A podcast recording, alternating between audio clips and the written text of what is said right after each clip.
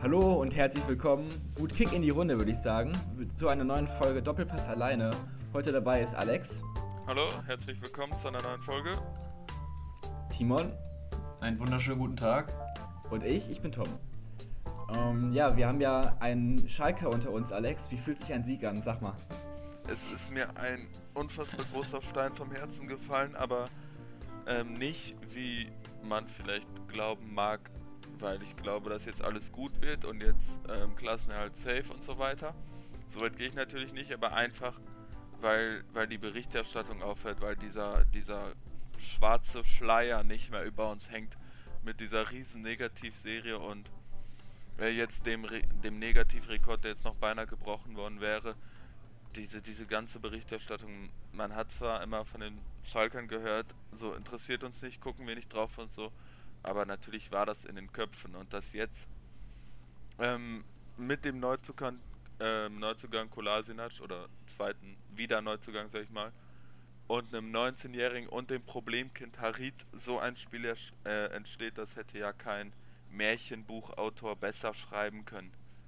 Auch wenn natürlich ein bisschen. Was, was meinst du denn genau? Ähm, dass, dass ähm, jedes Spiel gesagt wurde, wir müssen jetzt Gas geben, wir müssen, heute müssen wir gewinnen jetzt endlich. Und es gab immer wieder, immer wieder Niederlagen, es hat nie funktioniert und jetzt kommt ein richtiges Kampfschwein, sage ich mal. Jetzt kommt Kolasinac, der Präsenz reinbringt, der Autorität reinbringt, der Struktur und Stärke reinbringt, noch ein bisschen Dynamik natürlich auch durch seine Offensivkräfte. Und ein neuer Trainer auch zweites äh, Ligaspiel und dann hat man natürlich wieder mal gesagt, jetzt, jetzt muss es so aber funktionieren. Denn wenn nicht so, wie dann? Wenn nicht mit ihm, irgendwie muss es ja gehen. Und es ist, ich hätte trotzdem, wenn ich ganz ehrlich bin, nicht erwartet, dass das so schnell fruchtet und gegen Hoffenheim schon funktioniert, schon gar nicht in dem, in dem Ausmaß. Aber ist natürlich, ist natürlich klasse für Selbstbewusstsein. Das fängt ja ganz hinten in der Verteidigung schon an. Ähm, da hat ja äh, Ralf Fährmann, ich glaube, das erste oder zweite Mal diese Saison wirklich überzeugend gespielt. Der hatte ja auch ähm, Patzer drin, die, die hat man eigentlich als Bundes Bundesliga-Torhüter zu verhindern. Aber gegen Hoffenheim hat er ein paar starke Aktionen gehabt. Er hatte natürlich bei dem einen oder anderen zu zentralen Schuss auch äh, ein bisschen Glück, dass er da noch rankam. Ich denke da an den abgefälschten Schuss. Ich, ähm, ich meine von Kramaric, der, wo Fährmann dann noch mit dem Fuß dran kam zum Beispiel. Aber ansonsten hat er eine gute, stabile Leistung gebracht. Dann in der Verteidigung ähm, erst überlegt, Becker auf rechts hat überraschend gut funktioniert. Kolasinac, klar, hat man schon drüber geredet. Ähm, einfach diese Power, die er auch mitbringt. Und äh, mit Stambuli auf der 6 natürlich noch versucht, ein bisschen Struktur, ein bisschen ähm, Stabilität reinzubringen. Hat auch hat, hat ein bisschen gebraucht, bis es funktioniert in meinen Augen. Also Hoffenheim hatte ja die ersten 30 Minuten mehr oder weniger im Griff. Also hat in meinen Augen, hätte in meinen Augen treffen können, vielleicht müssen. Und ähm, das musste sich dann ein bisschen einspielen, aber als äh, das Mittelfeld mutiger wurde, als wir angefangen haben, äh, ein bisschen mutiger nach vorne zu spielen, einfach weil man ja nur mit Verteidigen auch logischerweise nicht gewinnen kann. Äh, da gab es vor dem 1-0, da wurde ein Ball von uns geklärt, von Kolasinac, was heißt von uns, von Schalke, ähm, von Kolasinac und er hat den nicht angenommen, er hat den nicht kurz gespielt oder so, er hat den direkt ähm, mit dem Kopf in, in den Lauf äh, für Harit nach vorne gedrescht und direkt das Umschaltspiel auf die, äh, in die Wege geleitet. Und das haben sie natürlich äh, super rausgespielt. Harit mit seiner, mit seiner Technik, die er zwar schon immer hatte, aber viel zu selten gezeigt hat. Und Hoppe, der wahrscheinlich nur instinktiv gehandelt hat und den dann klasse reingelupft hat und danach war das mehr oder weniger ein Rauschzustand, in dem Schalke sich befand, mit den ähm, Toren kurz, kurz hintereinander, 33., 35. war das. Nee, gar nicht war. Gar nicht war, das war Gladbach, egal. Ähm, auf jeden Fall waren es relativ ähm, enge Zeiträume zwischen den Toren. Und ähm, dass Harit und Hoppe so gut funktionieren und so aufblühen, äh, das war, glaube ich, auch der Tagesform geschuldet und ja, man wird sehen, ähm, was möglich ist in nächster Zeit. Nächstes Spiel jetzt gegen ähm, Frankfurt wieder sehr viel schwieriger, denke ich mal. ich würde da nicht auf einen Sieg tippen. Man muss jetzt gucken, dass man natürlich bodenständig bleibt, aber auch versucht, so viel wie möglich mitzunehmen. Aber ich habe ja auch, ich bin ja auch schon immer der Meinung gewesen, dass wir die Kurve kriegen werden und äh, mit unserer Qualität natürlich die Klasse halten. Also du meinst, Schalke wird zum Saisonende die Klasse halten? Ja, auch äh, nicht in die Relegation oder so. Also ich kann es mir einfach nicht vorstellen, wenn ich mir die Konkurrenz ansehe mit Mainz, Bielefeld, Bremen. Ich glaube nicht, dass Schalke da dazu gehört. Ist natürlich die Frage, weil momentan ist Schalke auf dem Papier oder lange Zeit auf dem 18. Platz gewesen, de facto einfach schlechter als Mainz, ja. Bielefeld oder Bremen. Äh, ist halt die Frage, entweder war dieses 4-0 jetzt der Wachrüttler, der der Mannschaft Mut und auch Motivation gibt, es natürlich äh, richtig sich ins Zeug zu legen und jetzt richtig Gas zu geben. Äh, wenn ich aber in die Zukunft gucke, in ein paar Wochen spielen sie gegen Bayern, da wird es vielleicht wieder eine Klatsche geben. Und da stehen sie genau da, wo sie am Anfang der Saison wieder waren. Also da muss man halt gucken, wie es jetzt die nächsten Spiele weitergeht. Ich finde, da ist Schalke nicht nur auf dem Papier, sondern generell auch noch längst nicht draußen. Also da muss noch viel passieren, auch wenn sie jetzt das äh, 4-0 gegen, gegen die Hoffenheimer hatten, die auch katastrophal gespielt haben. Ja. ähm, ja, also auch mal, da muss ich jetzt auch mal hier eingrätschen. Also Hoffenheim ist ja auch nicht mit dem Hoffenheim aus den letzten Jahren zu vergleichen. Das ist ja, die ist ja wirklich hart. Ja, ich glaube, es war ein willkommener Gegner jetzt für Schalke. Und es, und es funktioniert ja auch, also es sieht jetzt auf dem Papier alles so schön aus, so, so ein junger Debütant trifft, Kolasinac ist wieder da und ist direkt der Leader. Also ich habe mir nur eine Zusammenfassung angeguckt ähm, ich weiß jetzt, mir ist jetzt nicht, also mir wäre jetzt nicht so aufgefallen, Kolasinac, dass der jetzt irgendwie der tragende Spieler war. Ja, aber ist natürlich ja, auch hinten, er fällt nicht viel auf, ne? Da das wäre jetzt nochmal meine Frage an, an den Schalke-Experte gewesen, ob denn Kolasinac wirklich so auffällt, dass er wirklich so auch eine Leader-Position übernommen hat. Es, es fällt auf, er ist ja sowieso ein bisschen das Ge äh, Gesicht der Krise gewesen, Otschipka, und wenn man ihn mit Otschipka vergleicht auf der Position, dann fällt es schon stark auf. Also man kann sagen, von der Präsenz in den Zweikämpfen her bringt Kolasinac natürlich einiges mehr mit als Otschipka, aber auch äh, von der Präsenz auf dem Platz und äh, sogar vom Stellungsspiel her viel besser, von, von der Energie her, von der Motivation her, in jeden Ball zu gehen. Er stand gegen Hoffenheim überall da, wo Otschipka in den letzten Wochen nicht äh, stand. Und da hat man schon einen Unterschied gemerkt. Und dann natürlich auch die Offensivpower, dass er den Ball nach vorne treibt. Und da im Gegensatz zu Basti in den letzten Wochen sogar was draus wird. Ja, man muss also auch sagen. Da würde ich schon. Muss auch sagen, Kolasinac ist natürlich jemand, der das Schalker Blut in sich hat, der auch mit Schalke noch damals in Champions League Zeiten gespielt hat. Der natürlich das Schalke kennt, was erfolgreich war in den, in vor vielen Jahren. ja. Und das kennen tatsächlich nicht mehr viele. Und dementsprechend ist Kolasinac für mich ein starker Transfer tatsächlich. Äh, und ich finde schon, dass er auf jeden Fall Wirkung gezeigt hat, weil er natürlich auch äh, für den Rest der Mannschaft natürlich den Ansporn und auch äh, neue Motivation und die Kraft gibt, da jetzt sich nochmal wirklich ins Zeug zu legen und dann nochmal eine Schippe draufzulegen. Man hat die Wirkung gegen Hoffenheim gesehen. Also ich bin. Ja. Mhm. weil du sagst, ähm, ja, ich bin äh, nach ja, wie vor verwirrt, wie Schalke es geschafft hat, den wieder, wieder zu bekommen, gerade in so einer Situation. Das ist, also, das ist wirklich von, von der Transfersabteilung ist ja ein Meisterstück, äh, den wieder zu holen. Ja, Kolasinac war ja bei Arsenal London ja nicht mehr gesetzt. Ja, okay, aber Und das ist schon trotzdem krass, so von Versuchen bei Arsenal jetzt so um Europa League und Champions League ja. zu spielen, zu Schalke gegen den Abstieg. Da muss man schon den Hut vorziehen. Ja, er, er, verzichtet ja sogar auf einen, auf einen großen Teil seines Gehalts, um ja. Schalke zu retten, sozusagen. Also das kann man nur mit Liebe erklären. Und das ist, da stimme ich dir auf jeden Fall zu. Das ist äh, sehr, sehr romantisch.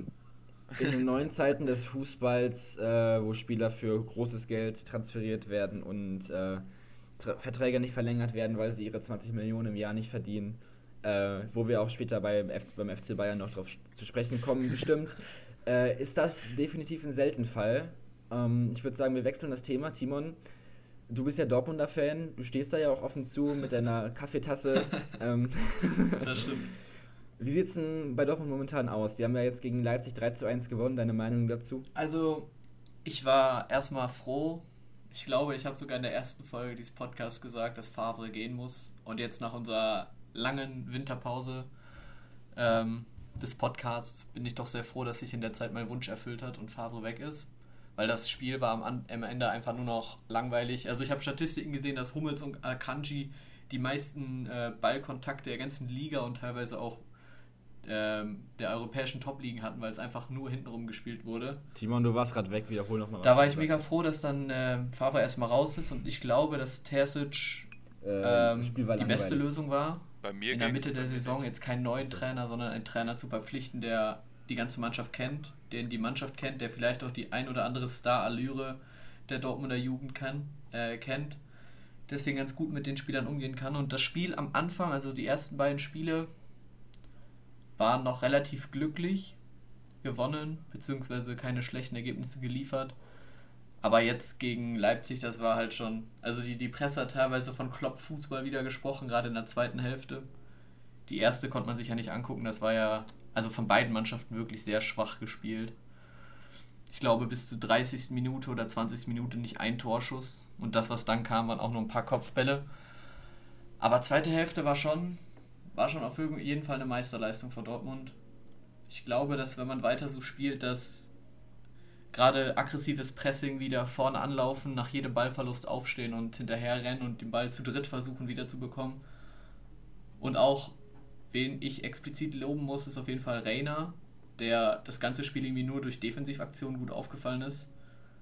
Ich glaube, der wurde dreimal extremst hart angeschossen in irgendeiner Verteidigungsaktion. Also es war wirklich die jungen Spieler scheuen sich auch nicht mehr vor den ähm, Zweikämpfen und einem aggressiven Spiel. Und da würde ich sagen, tut Terzic der Mannschaft schon wirklich sehr gut. Und man hat gesehen, dass das Spiel sich extrem zum Positiven verändert Meinst hat. Meinst du denn, dass es äh, für die Dortmund in der Saison weitergehen wird? Hast du, siehst du realistische Chancen auf die Meisterschaft oder generell auf den Champions League Platz? Wo siehst du Dortmund am Ende? Ähm, also Champions League würde ich auf jeden Fall sagen. Muss drin sein, das muss auch der Anspruch sein wenn man sich die Tabelle anguckt, fünf Plätze bis nach oben. Leverkusen hat auch wieder nur einen Punkt geholt.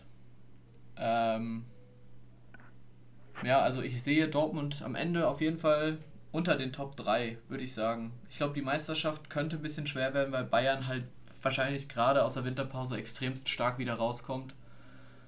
Weil man gefühlt, Bayern braucht gefühlt keine Pause. Also man merkt, dass die ein bisschen angeschlagen spielen. Die Niederlage gegen Gladbach war, glaube ich, war unglücklich vielleicht, weil man teilweise wirklich so gut gespielt hat, gerade in der ersten Hälfte. Aber ich glaube, dass Dortmund, wenn sie so weiterspielen, auf jeden Fall Top 3, wenn nicht wieder Vizemeisterschaft holen können. Wir haben ja auch momentan die Wintertransferphase zwischen dem 2. Januar und dem 1. Februar. Glaubst du, dass die Dortmunder noch auf dem Transfermarkt zuschlagen werden? Also ich glaube, Dortmund braucht nicht unbedingt noch was auf dem Transfermarkt. Man hätte jetzt gedacht, Backup für Haaland, der jetzt lange ausgefallen ist, aber da hat man ja jetzt Mokoko auf jeden Fall.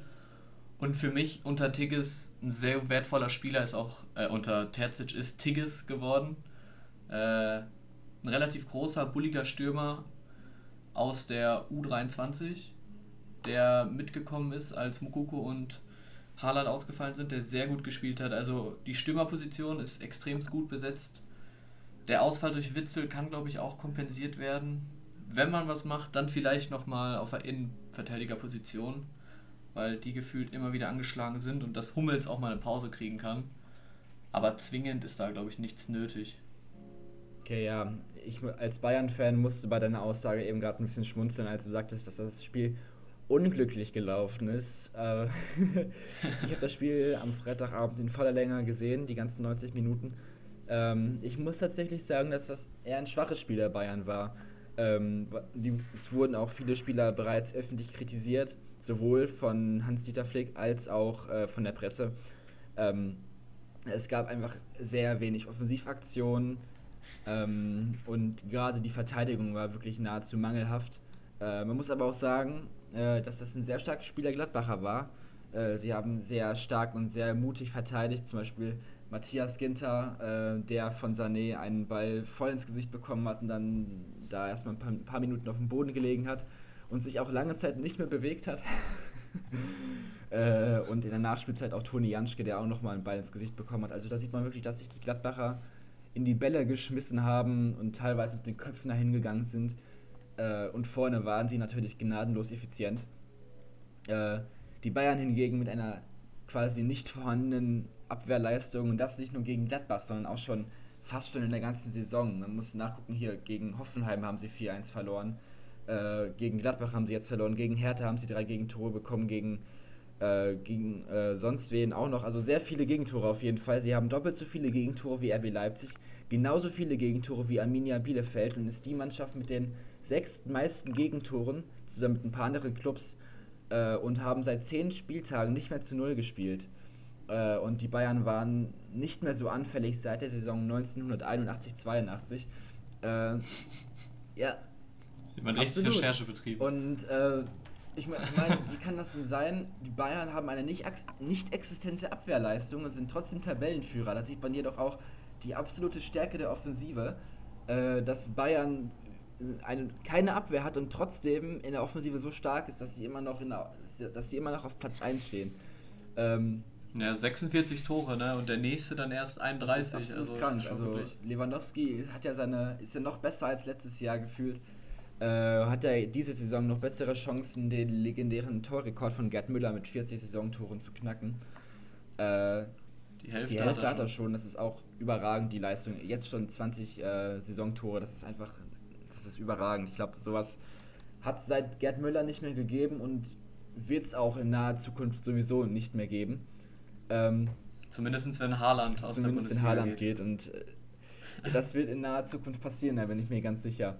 Ähm, ja. Auf jeden Fall, ähm, die Bayern haben ja bereits bestätigt, sowohl Flick als auch Salihamidzic, dass sie in der Winterphase oder dass sie in der Wintertransferphase keine Transfers äh, eintüten werden haben es bereits ausgeschlossen, jedoch sind Abgänge möglich, äh, zum Beispiel äh, Joshua, oder Joshua Zirkzee als Leihspieler.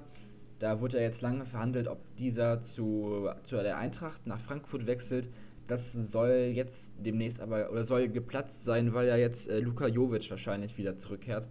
Äh, und das ist oh schon sad für Zirkzee. Also dem hätte ich es auf jeden Fall gegönnt, da der ja echt enormes Potenzial hat. Man hat es ja in der letzten Saison gesehen. Äh, wieder äh, wirklich in zwei Spielen in Folge kurz vor Schluss eingewechselt worden ist und dann die entscheidenden Tore geschossen hat. Das war der absolute Wahnsinn. Ähm, und jetzt halt durch den Transfer von Chupomoting im Sommer, was ich nicht ganz verstanden habe, äh, anstatt dass man auf ähm, CXC setzt, äh, hat er jetzt halt überhaupt keine Einsätze mehr. Ähm, von daher fände ich sinnvoll, wenn man ihn, weil er noch recht jung ist und dieses Potenzial hat, auf jeden Fall ihm die Praxis gibt und dann nicht in der dritten Liga, äh, wie er jetzt, wo er mit den Bayern-Amateuren spielt, sondern wirklich in der Bundesliga. Ähm, und äh, Javi Martinez ist ja auch denkbar, dass der jetzt wechselt. Der wollte ja im Sommer schon bereits gehen äh, zu Bilbao, wenn ich, wenn ich, wenn sich, äh, wenn ich mich recht erinnern kann. Das hat ja aus irgendeinem Grund nicht geklappt, hat dann ja im Supercup dieses legendäre Kopfballtor geschossen. Äh, das entscheidende Tor wie vor, wie vor sieben Jahren oder beziehungsweise jetzt vor acht Jahren, wo er gegen Chelsea in der letzten Minute getroffen hat. Und jetzt spielt er noch bei Bayern und ich glaube, dass Martinez einer der Spieler sein wird, die dann im, spätestens im Sommer den Verein verlassen werden. Ähm, und Martinez ist auch einfach, das zentraldefensive Mittelfeld bei den Bayern ist einfach total gut besetzt mit Kimmich, Goretzka äh, und Tolisso noch als Backup. Äh, da hat Martinez für mich einfach nicht mal die, die Chancen, sich da irgendwie durchzusetzen. Äh, zudem gibt es jetzt auch die Spekulation über einen Wechsel von Florian Neuhaus, der gegen Bayern das äh, entscheidende Tor geschossen hat am Freitag. Das äh, wunderschöne 3 zu 2. Ähm, und wenn der auch noch zu den Bayern wechseln sollte im Sommer, der, äh, dann sieht es gerade für Martinez, aber auch für Tolisso echt schlecht aus im Sommer. Ähm, jedoch muss man aber auch sagen, dass äh, Florian Neuhaus eine Ablösesumme oder eine Ausstiegsklausel von 40 Millionen hat und da frage ich mich, ob es gerade in der Pandemie nötig ist, äh, jemanden wie ihn für dieses hohe Geld äh, zu, zu, äh, zu, zu kaufen. Wie sieht. Ja, ich glaube auch nicht, dass, dass der es dann an, äh, an einem Kimmich oder einem Goretzka oder sowas vorbeischafft, weil die sind wirklich gerade Weltklasse. Das auf jeden Fall, wobei Florian Neuhaus auch ähm, offensiver Mittelfeldspieler ist. Bisschen weiter genau. vorne, ne? Ja. Äh, von daher müsste er sich da eher gegen, gegen Thomas Müller oder die Flügelspieler Gnabry, Kuman und Sané durchsetzen. Ist natürlich schwierig. Ich glaube, ich glaube, darüber brauchen wir fast gar nicht reden bei der Konkurrenz. Klingt auch schwer. Tom, ja. äh, was, was äh, würdest du ähm, mir zustimmen, wenn ich die Abwehrprobleme der Bayern momentan auf die Namen Pavard und vor allem Süle runterbreche? Äh, nicht nur Pavard und Süle, Alaba ist auch für mich ein großes Problem. Ähm, ja. Auf jeden Fall. Also Pavard ist natürlich, Pavard, sowohl Pavard als auch Süle und Alaba sind in absoluten Formtief und definitiv nicht mehr auf dem Trippelniveau im Sommer. Äh, wir können dankbar sein, dass Manuel Neuer tatsächlich im Tor steht. Ohne Neuer wären wir bestimmt sechs Tabellenplätze weiter unten. Der hat ja auch schon manche Bälle gehalten, das war unglaublich, auch wieder in dieser Saison. Ähm, ja. ich meine, es ist definitiv ein Umdenken, in der, gerade in der Innenverteidigung, erforderlich. Alaba, man hat gesehen im Sommer, was er, was er kann. Er hat überragend verteidigt. Ähm, war, das war, wie ich finde, die beste Leistung seiner ganzen Karriere, gerade ähm, in der Champions League K.O.-Phase. Ähm, man sieht aber jetzt, äh, gerade bei dem ersten Gegentor gegen Gladbach, wo er das Abseits klar aufgehoben, ne Quatsch, er hat nicht das Abseits aufgehoben, er ist dem, er ist nach vorne gerückt und hat so die Lücke, äh, hat so die, hat so die Innenverteidigung geöffnet, wo dann der Pass durchgespielt werden konnte. Ähm, weswegen man das erste Tor ihm natürlich äh, zuschreiben muss. Ähm, aber auch äh, Süle schwächelt ja seit seinem Kreuzbandriss im Oktober 2019, ähm, wo er im, beim zweiten Tor das ähm, Abseits aufgehoben hat und dann nur noch hinterher trabt und beim dritten Gegentor den entscheidenden Fehlpass gespielt hat. Aber auch Pavard, der einfach viel, viel zu langsam ist, aber nicht die Schnelligkeit besitzt, die ein Außenverteidiger mittlerweile haben muss, wie ein Davis zum Beispiel. Ähm, und Pavard auch generell viel zu äh, unkonstant ist und einfach manche, manche gute Spiele hat er auf jeden Fall, das, das muss man ihm lassen. Aber er hat auch einfach Spiele, wo er absoluten Müll spielt. Ähm, von daher sehe ich auf jeden Fall auf der Rechtsverteidigerposition noch Transferbedarf. Ansonsten sieht es echt mau aus. Da Kimmich für mich mittlerweile nicht mehr in die Rechtsverteidigung gehört, sondern definitiv ins Mittelfeld, weil er da wirklich sein ganzes Potenzial ausschöpfen kann. Und bei Alaba ist das Ding, ich glaube, ähm, der ist im Kopf gefühlt schon bei Real Madrid. äh, ja. Es macht irgendwie den Eindruck. Auf jeden Fall. Ja, er ist, er ist äh, nach wie vor, finde ich, einer der besten Verteidiger der Welt. Er ist ja auch noch gar nicht so alt. Aber er muss es halt auch wollen. Also ich, ich könnte mir auch vorstellen, dass die ganze Wechselproblematik um ihn auch bei ihm selber Spuren hinterlassen hat oder hinterlässt. Das auf jeden Fall. Aber würdest du nicht, aber würdest du dir nicht auch einen, einen Ersatz mittlerweile fast schon für Süle wünschen, weil ich das Gefühl habe, dass er viel, viel zu undynamisch und unbeweglich ist und gar nicht hinterherkommt und da vielleicht ein jüngerer, schnellerer, wendigerer Innenverteidiger besser, besser wäre? Also jünger nicht unbedingt, Süle ist ja noch ein recht junger Spieler. Ähm, das Ding ist, Süle war ja vor seinem Kreuzbandriss auch auf echt einem guten Niveau und auf einem guten Weg, wirklich ein, eine der auf Innenverteidigerniveau Weltklasse zu werden. Ähm, ich glaube einfach, dass ähm, das Problem des Kreuzbandrisses einfach noch Spuren oder auch Narben hinterlassen hat und dass er quasi noch da den, den Knoten lösen muss, um da tatsächlich auf eine bessere, um dann noch auf ein höheres Niveau zu kommen. Von daher sehe ich eher Ersatzbedarf im Sommer bei Alaba. Ähm, da war ja auch schon die Diskussion, ob man sich Dayo Upamecano von RB Leipzig äh, holt.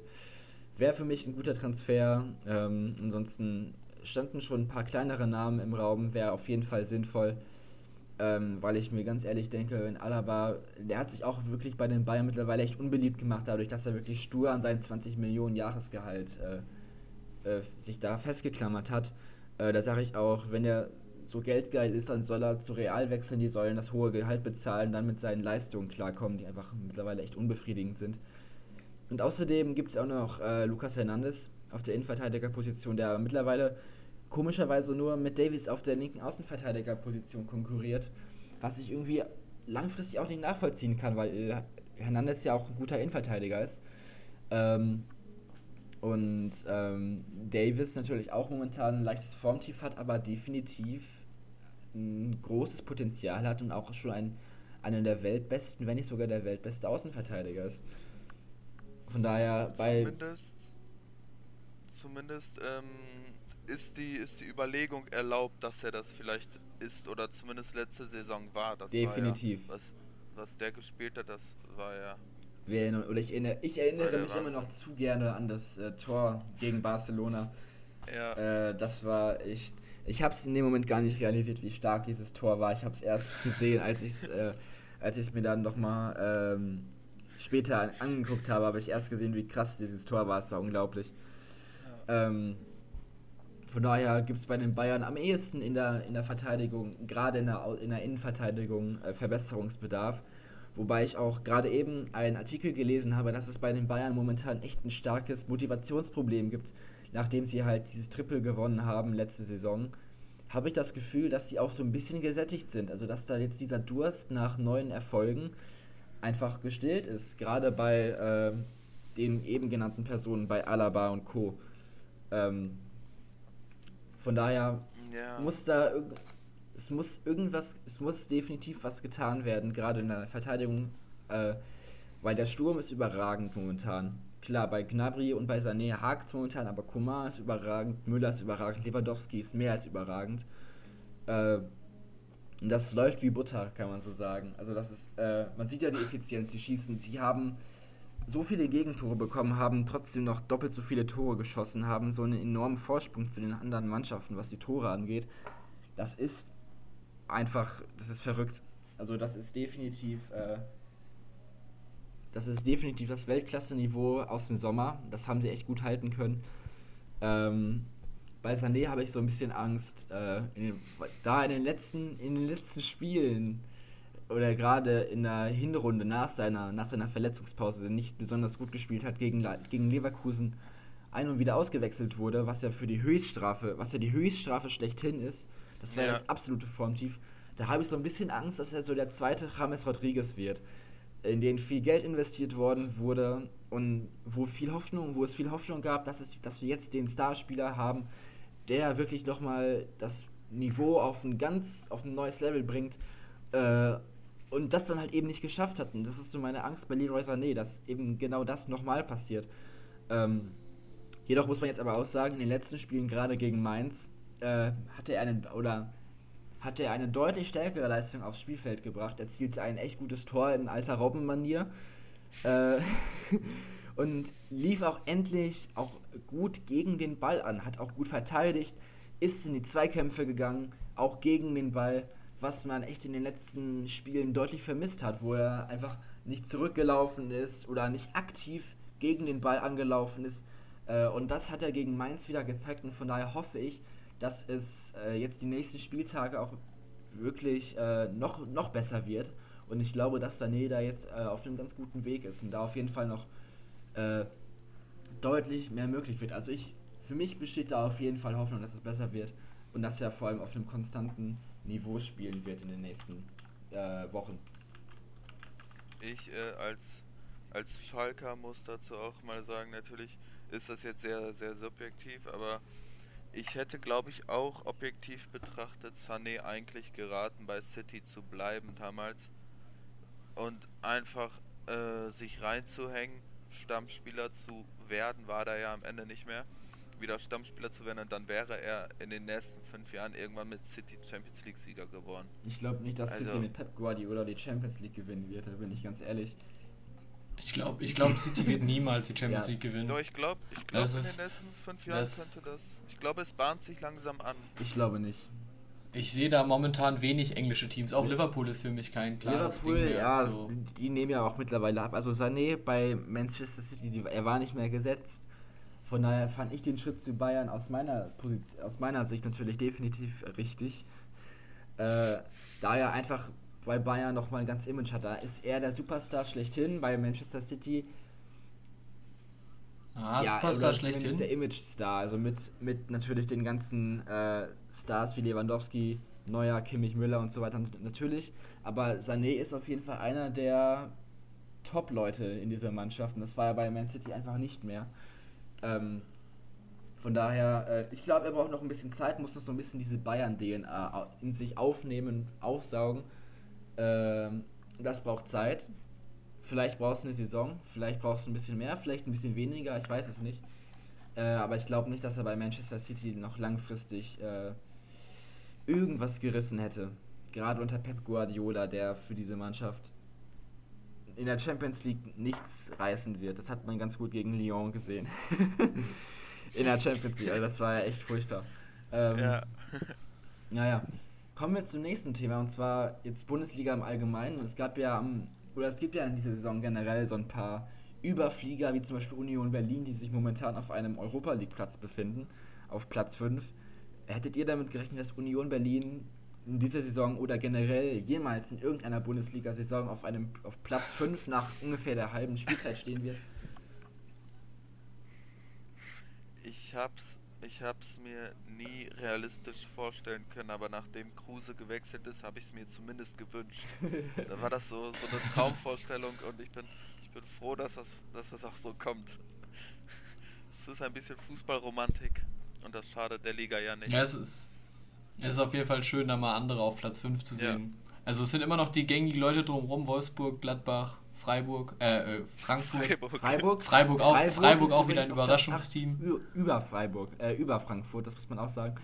Äh, von daher, ja, die typischen Verdächtigen Leipzig, Leverkusen, Dortmund, Bayern ist natürlich ganz oben.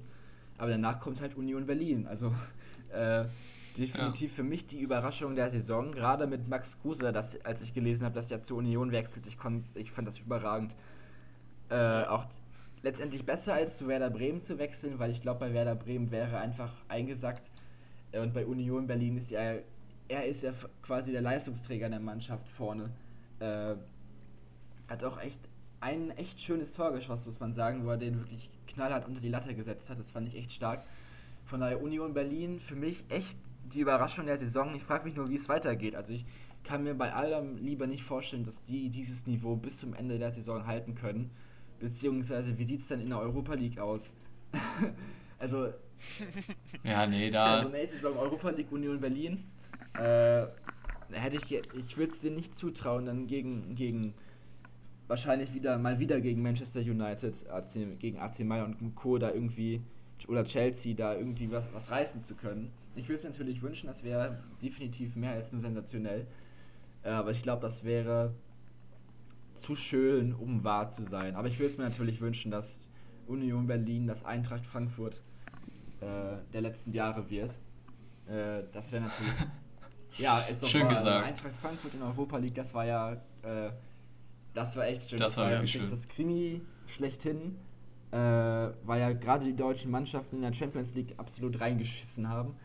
Äh, äh, Bayern gegen Liverpool im Achtelfinale, Dortmund habe ich schon wieder vergessen, was da war. Äh, ist vielleicht auch besser so, aber Eintracht Frankfurt.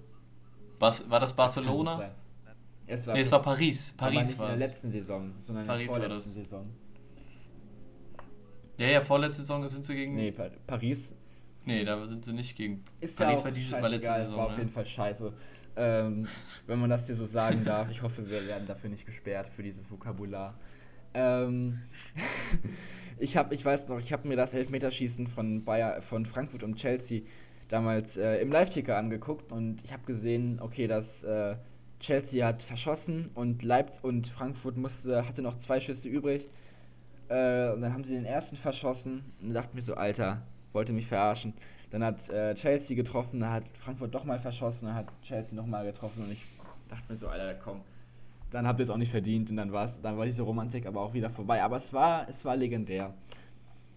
Die Zeit damals mit Luka Jovic und äh, Ante Rebic. Ante Rebic und, und Sebastian Aller. Und Gacinovic und Co. Das war schon, äh, das war schon wild damals, definitiv. Das muss man denen lassen. Äh, von daher hoffe ich, dass wenn Luka Jovic tatsächlich äh, zurückkehren sollte für das halbe Jahr, ich meine, das stand jetzt Mittwoch 13, äh, 13.04 Uhr, äh, steht die Wahrscheinlichkeit so bei 99%, dass die Bestätigung jetzt in den nächsten Stunden oder den nächsten Tagen vielleicht erst kommt. Ich weiß nicht, wie das aussieht, wenn wir diese Podcast-Folge veröffentlichen. Ich glaube, dann wird es nochmal was vieles anderes geben, was wir zu bereden haben. Ähm, ich glaube, der, der ist aber schon zu 90% abgeschlossen. Ja, ich sag ja, ich sag ja zu 99%. Ja, okay. aber ansonsten, also wird wohl wenn ich so auf den Transfermarkt gucke, gibt es aber echt jetzt in der Wintertransferphase nicht so viel, was man bereden kann. Klar, Kolasinac ist zu Schalke gewechselt. Luka Jovic wechselt vielleicht zurück zu Eintracht Frankfurt. Äh, aber ansonsten gibt es keine großen Namen, die jetzt im Bund, in, der, in der Bundesliga irgendwie im Raum stehen. Kann das sein? Nee, ich würde sagen, sogar bei Dortmund hält sich auch bedeckt. Also außer dass Haaland wahrscheinlich gegen Sommer dann die Biege machen wird, beziehungsweise ich persönlich ihm unabhängig davon, dass ich Dortmund-Fan bin, davon abraten würde, weil es glaube ich noch zu früh ist. Ja. Aber ich würde sagen, es ist noch zu früh. Watzke hat gesagt, ja, er soll den Lewandowski also machen. Also Welt, Weltklasse-Spieler bei Dortmund werden. Dann, dann ein paar schöne Saisons. Vier Tore gegen Real und dann ablösefrei zu Bayern. Am besten, am besten wird es einfach genauso wie jedes Jahr, wenn Dortmund irgendeinen neuen tollen Stürmer hat. Es ist doch seit zehn Jahren das gleiche, oder? Ja, definitiv. Die haben einen neuen ja. Stürmer vor allen höchstens zwei Saisons, dann geht er weg und man, okay, außer Lewandowski hört man nie wieder von ihm. Ja, Aubameyang. Ja, doch, Immobile, ja, Immobile ja, okay, geht ab. Immobile, der, der stimmt, Aubameyang, das ist wirklich. Von dem hat man ja, ja auch... Ja, komm. Ja, Aubameyang, Aubameyang ist aber auch ein bisschen überrated. Nach, nach der Zeit äh, von Borussia Dortmund hat man definitiv noch was von ihm gehört. Mittlerweile, aber man muss auch sagen, ja, okay, Aubameyang ist ja nicht vor, vor ein paar Saisons Torschützenkönig der Premier League geworden. Ja, siehst du. Ja, genau. Wenn ja, nicht sogar vor zwei her. Saisons. Also Aubameyang hat sich auf jeden Fall einen Namen in der Premier League gemacht. Das muss man ihm auf jeden Fall lassen. Äh, von daher, für mich ist Dortmund so die internationale Talentschmiede. Von daher bin ich auch gespannt, ja. wie es äh, weitergeht mit Rainer. Äh, und ja, der hat aber erstmal einen dicken Vertrag bekommen. Ja, ein bisschen, ich glaub, aber ich glaube nicht, dass er groß noch lange bleibt. Also ich glaube nicht.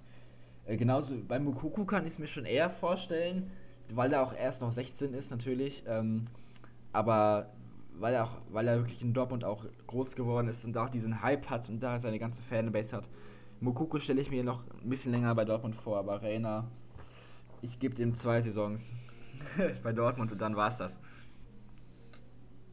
Kommt drauf an, wenn er auf konstanter Leistung spielen kann, so wie Anfang der Saison, wo er genial gespielt hat, dann, dann hält es den auch nicht mehr lange Dortmund. Wobei natürlich Sancho auch schon seit drei Saisons gefühlt jede Saison geht, gehen soll, aber irgendwie ja, ist immer wieder platzt, beziehungsweise also irgendwie dann doch bleibt. Leistung von Jaden Sancho sehe ich tatsächlich einen Transfer in naher Zukunft irgendwie nicht. Also ich glaube, er hat so sein, nee, also äh, sein Konjunkturhoch, sage ich mal, hat er einfach die letzten Jahre gehabt. Und da hätte er jetzt anknüpfen müssen, hätte da wechseln müssen. Dortmund hätte sich reich gemacht, mal wieder, und gibt das Geld doch nicht aus für irgendwelche neuen Stars, sondern nur wieder für irgendwelche Talente, die dann wieder teuer verkauft werden. Äh, aber das hat Dortmund nicht gemacht. Sancho wollte, wollte Sancho wechseln? Ich weiß es gar nicht. Ja, er wollte wechseln, aber dann hat Dortmund da ordentliches Gehalt draufgelegt und dann ist er wohl geblieben, so Ja, also ich glaube, hat. Sancho hätte entweder diesen Sommer oder ich glaube vor allem im Sommer 2019 wechseln müssen. Dann, ich glaube, hätte er auf jeden Fall Chancen gehabt. Auch, ich glaube, es war ja die Diskussion, ob er zu Manchester United wechselt. Ich glaube, dann wäre er dann wäre ja, er noch schlechter, als er heute ist, wenn ich ehrlich bin. Äh, ja. wenn er den Maguire also, gemacht hätte. Manchester United, ah, ich verstehe es nicht. Ähm, ja, ich weiß gar nicht, wie lange haben wir jetzt schon? Äh, ich glaube, wir sind schon gutes Stück dabei. 40 Minuten. Gut. Kommen wir jetzt zur Bundesliga-Tipprunde für den 16. Spieltag am nächsten Wochenende. Die Dortmunder spielen zu Hause gegen die Mainzer. Timon, wie siehst du das bei Dortmund? Wie wird das Ergebnis ausgehen? Ah, ich sehe da, seh da ein 4-1 für Dortmund. Ein 4 1. Ja, ich würde auch so in die Richtung tendieren. Ich sag sogar 4-0. Äh, Mainz hat sich gegen Freiburg definitiv blamiert äh, und Dortmund hat souverän gegen Leipzig gespielt. 3-1 muss man tatsächlich auch erstmal so machen. Bayern hat ja auch nur 3-3 gespielt damals. Ähm, was sagt der Schalker? Ich traue Mainz nichts mehr zu in diesem Leben. 3-0 klassisch. Mainz kann sang- und klanglos absteigen. äh, Bayern spielt gegen Freiburg am Sonntag um, 17, 17 Uhr, um 15.30 Uhr. Das wird tatsächlich echt schwierig. Bayern spielt heute Abend gegen Kiel im DFB-Pokal, sind dementsprechend ein bisschen geschwächt, da sie einfach wieder eine englische Woche vor sich haben oder haben. Ähm, dementsprechend, und weil Freiburg einfach auf diesem starken, auf diesem starken Niveau spielt momentan, sage ich keine Niederlage für Bayern. Ich sage, es wird ein knackiges 2 zu 2. Ähm, ja, ich, ich, ich Schalke, glaube nicht, Schalke? dass die Bayern zu geschwächt sein werden. Ich glaube, die wollen sich gerade, weil äh, Freiburg jetzt so ein bisschen im Hype ist, wollen die sich das nicht nehmen lassen. Und ich glaube nicht, dass sie sich von Freiburg verarschen lassen. Das Potenzial haben die Breisgauer, aber ich äh, schätze trotzdem 3 zu 1 Sieg für die Bayern. Ich glaube, das wird zwar über weite Strecken eng, aber ich glaube, am Ende wird es für Freiburg nicht reichen. Und wozu tendiert der Borussia? Boah, ich lehne mich weit aus dem Fenster, weil ich die Christian Streich Special Folge haben will. So, sage ich, sage ich ein 3-1 für Freiburg und freue mich, freu mich auf eine in der Allianz freue mich auf eine Freiburg Folge. In der Allianz ja. Arena, das tut weh. Also Bayern, Bayern hat in der Allianz Arena zuletzt im, im Spätherbst 2019 verloren zu Hause. Ja? Also wenn Freiburg gewinnt, haben die meinen Respekt. Und das darauffolgende Spiel am Sonntag um 18 Uhr ist natürlich Frankfurt gegen Schalke. Zunächst der Schalke-Fan. Wie, wie stehen die Tendenzen? Ich hoffe auf ähm, ein, einen knappen Sieg oder ein Unentschieden. Es wird wieder von der Tagesform abhängen, wieder vom Spielglück. Es muss wieder einfach funktionieren. Ich könnte jetzt wieder, was weiß ich, wie weit ausholen. Ich ähm, denke, wir werden aber 2 zu 1 gewinnen. Ich tippe ein 2-1 für uns. 2 zu 1 für Schalke. Gewagt? Ja. Ich sage, wenn Luka Jovic zu Frankfurt zurückkehrt, sieht es ganz schlecht aus für, äh, für die Frankfurter, die ja natürlich jetzt durch die klare Niederlage gegen Leverkusen deutlich angefressen sind und sich gerade gegen Schalke den Frust von der Seele schießen wollen und, und auch werden. Von daher sage ich 3-0 für Frankfurt. Hey, ich glaube nicht. Ich glaube, wenn wir mit Stambuli wieder auf der 6 spielen und Kabak im äh, mit Nastasic in der Innenverteidigung. Ich glaube nicht, dass wir uns dann drei Dinger fangen. Und was sagt der Borussia? Aber wir werden es sehen. Ich, ich schließe mich den drei Toren für Frankfurt an, aber ich sehe Schalke in der Lage, auch eins zu schießen. Also 3-1 für Fre Frankfurt. Alles klar. Du bist, du bist zu pünktlich, Timo. ja. Dann sind die, dann sind die Tipps fürs Wochenende gesetzt. Nochmal zu heute Abend. Bayern spielt ja gegen Kiel.